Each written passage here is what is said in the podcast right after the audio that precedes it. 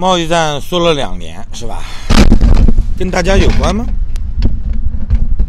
其实跟我们生活中有关的东西不多，或者说你能感觉到的不多，对吧？至少你现在还有工作，还能上网，还能看看外面的世界，还能发发牢骚。但是有一点，确实对你的生活影响很大。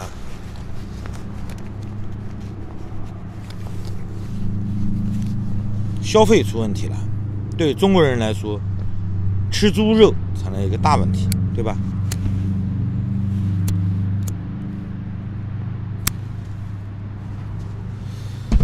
你可能说，政府正在努力解决，一边发放出冷冻肉、战备肉，一边在跟美国人购买。是啊，我们应该知道。美国生产的很多农产品都是定向为中国生产的订单农业，人家本来是吃牛肉的，是吧？羊肉吃的都少，那么猪肉更是销量寥寥，就是因为对中国的出口，所以才扩大了猪肉的生产。那么贸易战打起来以后，其实美国人非常幸福。我在加州明确的就能感觉到，你原先一块多一磅的，现在最便宜的能买到九毛九一磅，是因为所有的农业以及衍生品都是订单农业。这个世界其实哪里都一样。没有出口的渠道，减少了出口额，所以呢，它按照原计划生产出来的猪肉，那价格就降低了，对吧？因为谁也不知道把它冻起来要等多少年，所以呢，低价把它卖掉。那么未来的一年，猪肉的价格会走成什么样？很多养猪的其实也在发慌。针对中国出口粮食的，是吧？预备出口大米的，继续种植大豆的，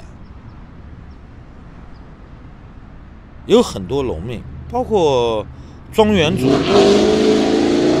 不仅是种大豆的，其实美国还有很多种葡萄的。加州也是一个农产品的大州啊，它不仅仅是电子科技。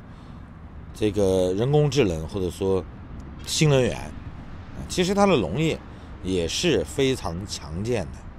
加州的葡萄酒在很多国家都被称为餐酒啊，因为它没有太好的品质，但是呢，它的产量并不低，而且它也是所谓的北纬三十九度区。正常情况，它的葡萄酒质量还是不错的，只不过因为它没有历史。没有更好的酿酒师，没有传说，所以它价格卖的不高。但加州的猪肉一直没有被攻击。加州养牛很多人在批评，对吧？包括众议员、参议员都有批评养牛业的，啊，说它增加了这个排污，啊，对大气的污染损害很大。那么养猪不是这样，养猪呢，美国一直有，但是产量不是很大。突飞猛进的变化，其实正是针对中国的，跟大米一样，加州其实也产大米，但是产量不高，因为除了亚裔，几乎没有人考虑这个东西，而且亚裔中还有很多人是吃糯米的。你比如说越战以后，这个美国人带来的，除了南越部队官员，还有一些。是辽国的，啊，尤其是山上的苗族。那么当年他们帮助美军打越战、打越共。一九七五年美军撤离的时候，他们也来到了美国。现在光是辽国人，啊，就是我们称他为老挝人的，老挝人在美国差不多有四十万，他们是吃糯米的，所以。加州生产的大米一直以来是针对中国市场的，那么美国的农业部部长几次宣告，啊，要对中国出售大米了，甚至有一万吨这样的小额试验，开始向中国销售了。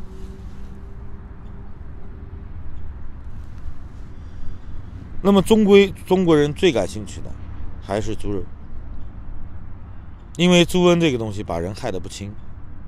二零一九年开年，美国海关就查了六十个货柜，里面装着双汇火腿肠。美国海关年初累计销毁，通过偷运、走私的方式，通过虚假报关单。闯入美国的，差不多有五百吨猪肉以及猪肉制品都被销毁了。那么，中国已经被明确的认定为疫区。这个世界上现在还没有猪瘟的地区不多了。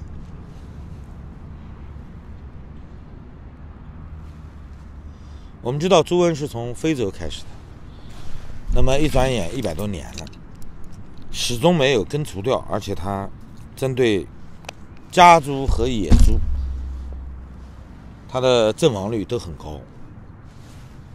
大多数国家的养殖业听到这个东西都是非常担心的。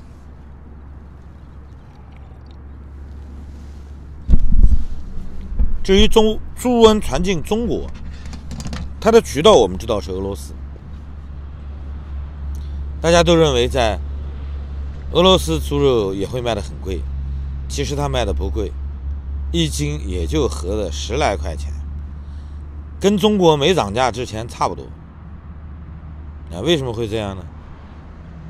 因为俄罗斯不是每一个地区都有非洲猪瘟的，而中国就不是这样。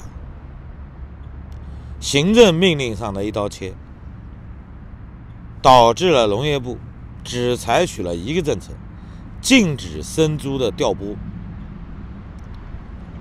那么，对带菌的猪，哪怕是杀了以后，通过冷链供应的，就不采取从严的管控了。而且，在全国的范围内，尤其是主要城市，都事先预定了冷冷链供应的猪肉，所以他们至少在猪瘟爆发的一年左右，没有感觉到价格上的攀升。到了二零一九年上半年开始，实在藏不住了，那么这个事儿才开始在全国被逐一承认。想让地方政府承认这一点不容易。其实，中国往境外扩散猪瘟的疫情一直是存在的。那么，中国进口的这些猪。其实不是第一批携带非洲猪瘟病毒的。猪瘟病毒因为中国始终存在着两个生猪交易市场，这两个市场都长期混入由国外走私进来的活猪，这种生猪。其实猪瘟病菌迟早会进入中国。我们知道南边是昆明，是吧？从越南走私走私生猪过来。南宁也出现了这个情况，但是交易没有昆明那么大。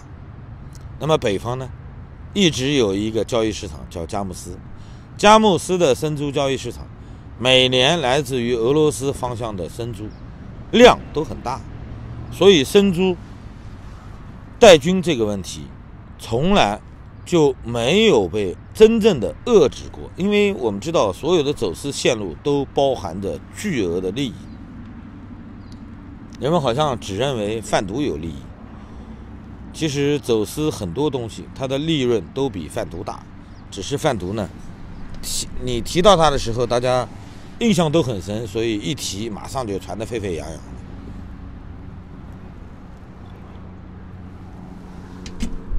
其实中国有很多东西走私的利润都很大，原先是走私油，这个从赖昌星开始，大家都知道的。那么后来从新加坡工业园走私什么呢？走私手机用的这种内存卡，在那儿卖几毛钱一个，拿到国内来卖，好几十块钱一个。现在最起码批发价也能卖到好几块，它的利润比贩毒都大。那么，生猪交易，走私一些在中国受到保护的动物，是吧？譬如狼，啊，譬如猴子，从来就没有被真正禁止过。所以，中国爆发猪瘟以后，官方也是咧着鼻子说不出话。首先，他们的管控就有问题，而且好死不死的，他们还取消了农业部关于十年前。俄罗斯爆发猪瘟的时候，针对俄罗斯全境的猪肉的限购的这种命令。那么美国猪肉不进口了，是吧？贸易战打起来，我们得表示出自己的愤慨啊！除了大豆以外，我们可以不买你的猪肉，是吧？针对美国特定向中国为了向中国市场出口而扩大生产量的几个。特色农产品进行了精准的狙击，最终我们看到大量的进口俄罗斯猪肉，导致了非洲猪瘟在全国的蔓延。那么我们都知道，整个官僚体系它一贯是报喜不报忧的，即便本地区出现了疫情，也不会奢望上级能给他及时的政策来灭杀。那么一直拖拖拖拖到最后呢？不可收拾了，全境沦陷以后，还传播到邻近的一些东南亚国家。其实，中国在非洲猪瘟刚刚爆发的时候，没有考虑过怎么样去灭杀，然后消毒，在整个非洲猪瘟爆发过的这些养殖场彻底的清理。那么，按照其他国家事先。传递过来的经验，至少五年之内曾经爆发过猪瘟疫情的养殖场，不能重新饲养生猪，啊，这条规定根本就没有人拿它当回事儿。那么以行政指导，包括配套融资是吧？发放专项贷款，用各种各样的政策，让农民在本年度就开始重复养殖，完全是违反。科学规律的，整个这些做法，一系列的乱政，导致了中国非洲猪瘟爆发以后，不仅没有得到及时的救助，而且从上到下，各个省市一直到县，到基层的补贴政策，其实都没有完成，这才是最终有许多县干脆一刀切。所有的猪，我不管你是有病没病的，全给我杀了。中央的政策当真在地方都能得到执行吗？其实从非洲猪瘟这一点上，大家就可以看到，不是这样的。中共他认为，他发出一个通知，地方就能如臂使指。其实我们从这个事件上就可以看出来，不是这样。很多县一头猪都没有。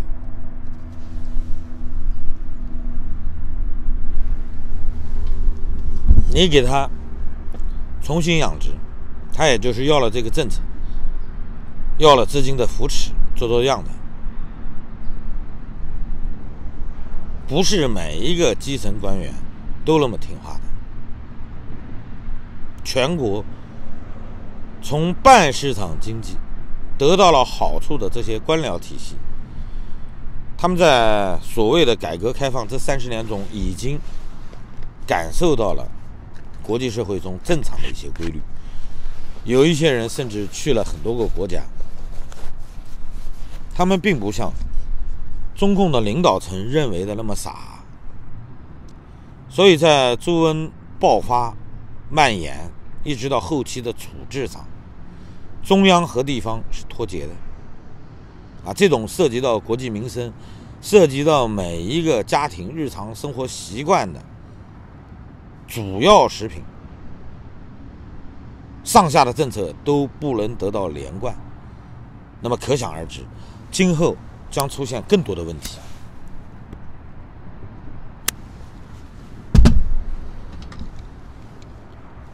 二零一九年，围绕着整个中国物价上涨，其实有很大一部分贡献是由肉类来反映的。我们可以把整个这个事件布摆到一个相对比较高的定位上，因为吃素能长寿，是吧？很多养生专家都开始宣传了。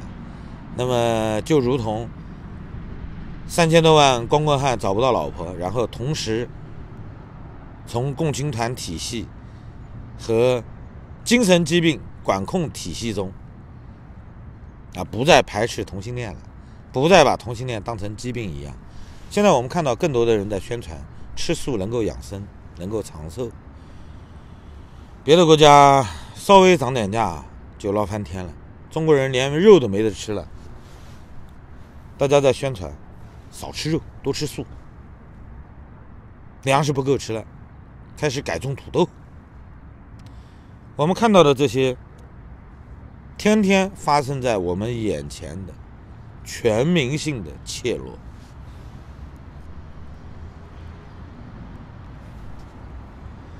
除了发发牢骚，现在还没有看到全国性的抗议。